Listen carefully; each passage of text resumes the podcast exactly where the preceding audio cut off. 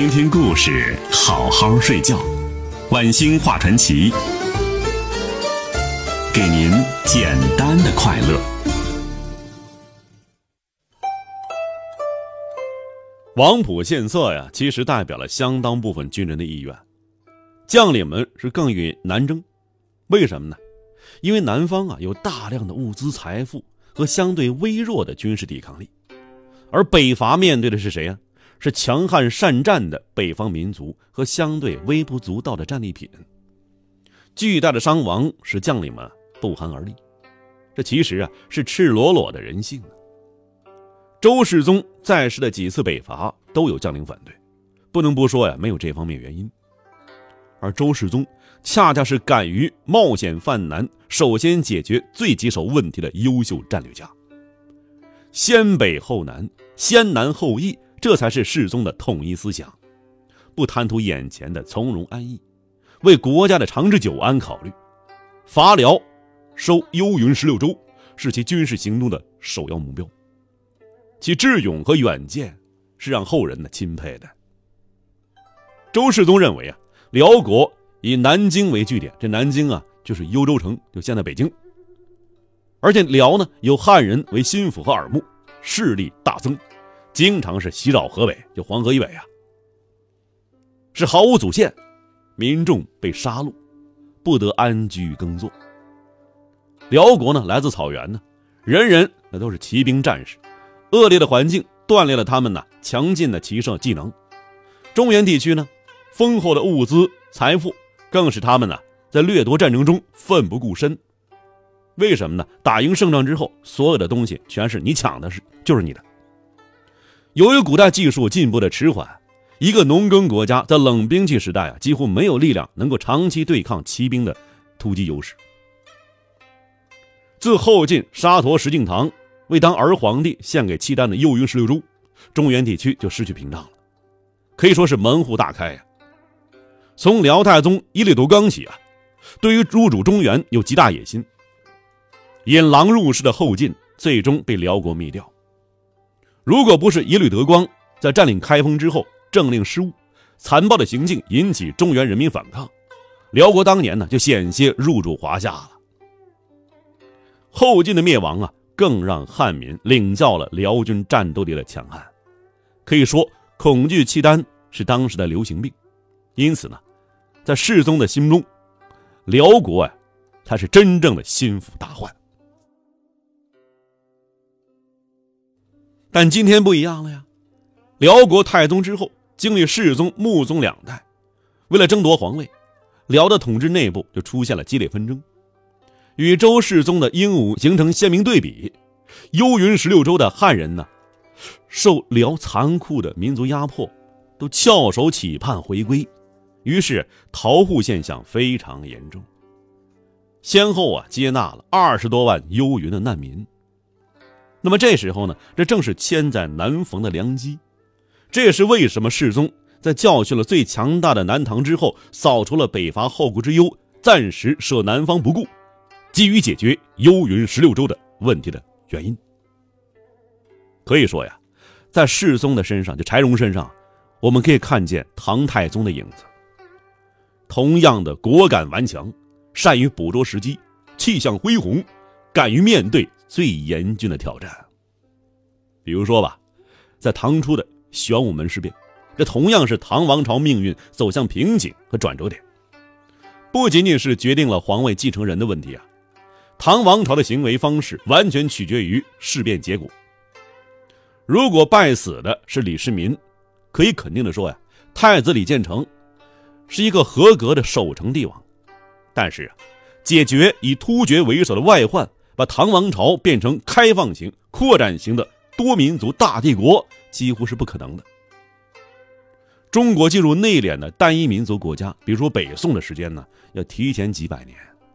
换句话说呀，是太子建成的死，为大唐换来了一个盛世。从李世民与突厥渭水对峙。到李靖的最后偷袭，一举全歼突厥，这全过程啊，无不是险象环生。也只有像李世民这样的天才统帅，才有可能有胆识、有气魄去实行。可以说命运只青睐于有准备的勇敢者。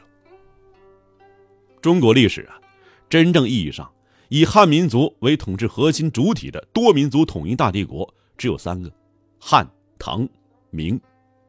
而后周的大统一的梦想啊，因为世宗的早逝而灰飞烟灭。可惜呀，可叹呐！北宋的司马光在《资治通鉴》中评论：“像周世宗可谓仁君，不爱其身而爱民；若周世宗可谓明君，不以无义废有义。”后世佛教徒啊，以世宗的不寿。就是年纪太小而死，和王朝短命为毁佛的报应。其实啊，在那个黑暗愚昧的年代，世宗的以民生为要，不务虚名，冒犯偶像是很需要勇气的。在他身上啊，理性的闪光是足以照耀古今的。许多残虐人民的昏君长寿，而世宗却盛年而逝，让人呢不由感叹。世道悠远，冥冥中因果何在呢？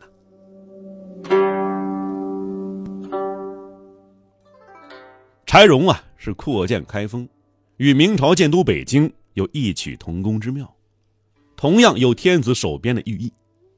表面看是因为开封有运河，水利方便，但是在防御上，开封是四面平原，无险可守。如果是按照世宗的战略，首先收幽云十六州。为防御华北平原的屏障，自然呢没有问题。开封是可以代替长安、洛阳，成为新的政治经济中心的。开封啊是可以控制中原。但是，宋王朝由于是先南后北，战略失误。宋太宗时期伐辽失败，收回幽云十六州啊已经没有可能了，是开封防御弊端暴露无遗。以后啊建都于开封的北宋。与金的灭亡都是证明。世宗有缺点吗？也有，他缺点在于哪儿啊？失之于急躁。因为自幼啊生长贸易民间，他深知并同情百姓疾苦，对残虐人民的渎职官员与对抗顶撞将领啊过于行杀，行事就带有军事统帅的硬朗粗率风格。世宗的死为后周王朝敲响了警钟。王朝的致命问题是皇族人丁不旺。世宗在世的四个儿子啊，都只有上幼儿园的年龄，太小了。世宗本家呀，几个兄弟估计啊，在亲爹柴守礼的言传身教下，素质低劣，世宗都未重用。偏偏这时候呢，智囊忠臣王溥去世了。内务两府，外无强臣，在那个短命王朝走马灯般换的那个年代啊，后周被取代只是时间问题了。毕竟啊，在没有持久政权稳定的五代社会秩序，暴力夺权已经成为传统。没有年长的这个君主啊，不可能指望有稳定的忠诚。而到宋仁宗时代，来自后周王朝的皇子威胁已经不存在了。这才下令柴氏家族旁支，这应该是啊柴荣兄弟们的后代中找了一个长辈，给予一定的优待。所以说呢，我们津津乐道的《水浒》中，大周皇孙小旋风柴进，其实啊只能算是啊周皇族的远旁。这就是仁柔宽厚的大宋光辉背后的血腥帝王政治。但这个呢也没办法，没有必要啊苛责宋太祖赵匡胤。人是环境动物啊，如果世宗在世，赵匡胤无疑仍然会做他的忠勇大将。从他晚年向群臣夸耀啊，说世宗从来没有怀疑过我。我们可以看出啊，世宗对赵匡胤以信之身。我们回顾一下啊，这个元末、明初，朱元璋与这个张士诚角逐天下。也有艰难选择，但是啊朱元璋高超的战略眼光看透了张士诚是一个目光短浅的守家奴，真正能夺取天下的只有他和陈友谅。于是鄱阳湖大战，朱元璋的势力与陈友谅相差悬殊，战场形势啊险象环生，朱元璋几次临危而复决，最终消灭了陈友谅，抓住战机，干破强敌，不口解，不偷安，是朱元璋大明王朝成为战胜威震世界的蒙古军队，重现盛唐多民族大帝国风采的最关键。而当今呢，我们回顾这样的一段跌宕历史，周世宗的光辉足以照亮黑暗的舞台。即使放在汉唐盛世明主里面，世宗柴荣也毫不逊色。有多少突发和偶然，才造成了我们今天的世界呢？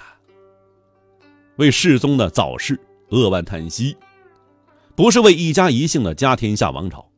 而是惋惜一个如此伟大的强国之梦的破灭。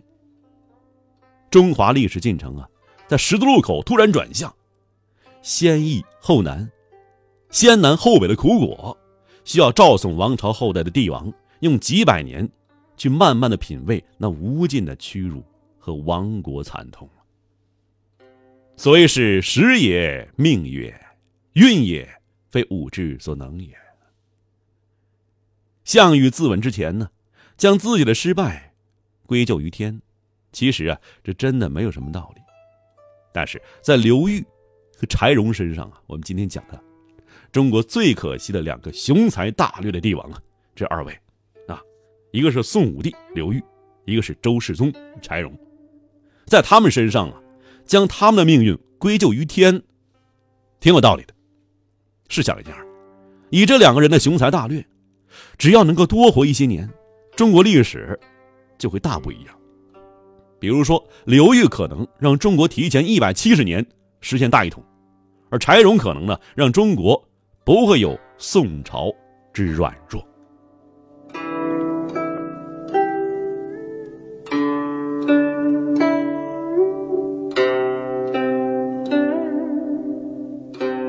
好了，朋友们，刚才呢，我们讲的是中国最可惜的两个雄才大略的帝王，一位呢叫刘裕，就是宋武帝；另外一个是周世宗，柴荣。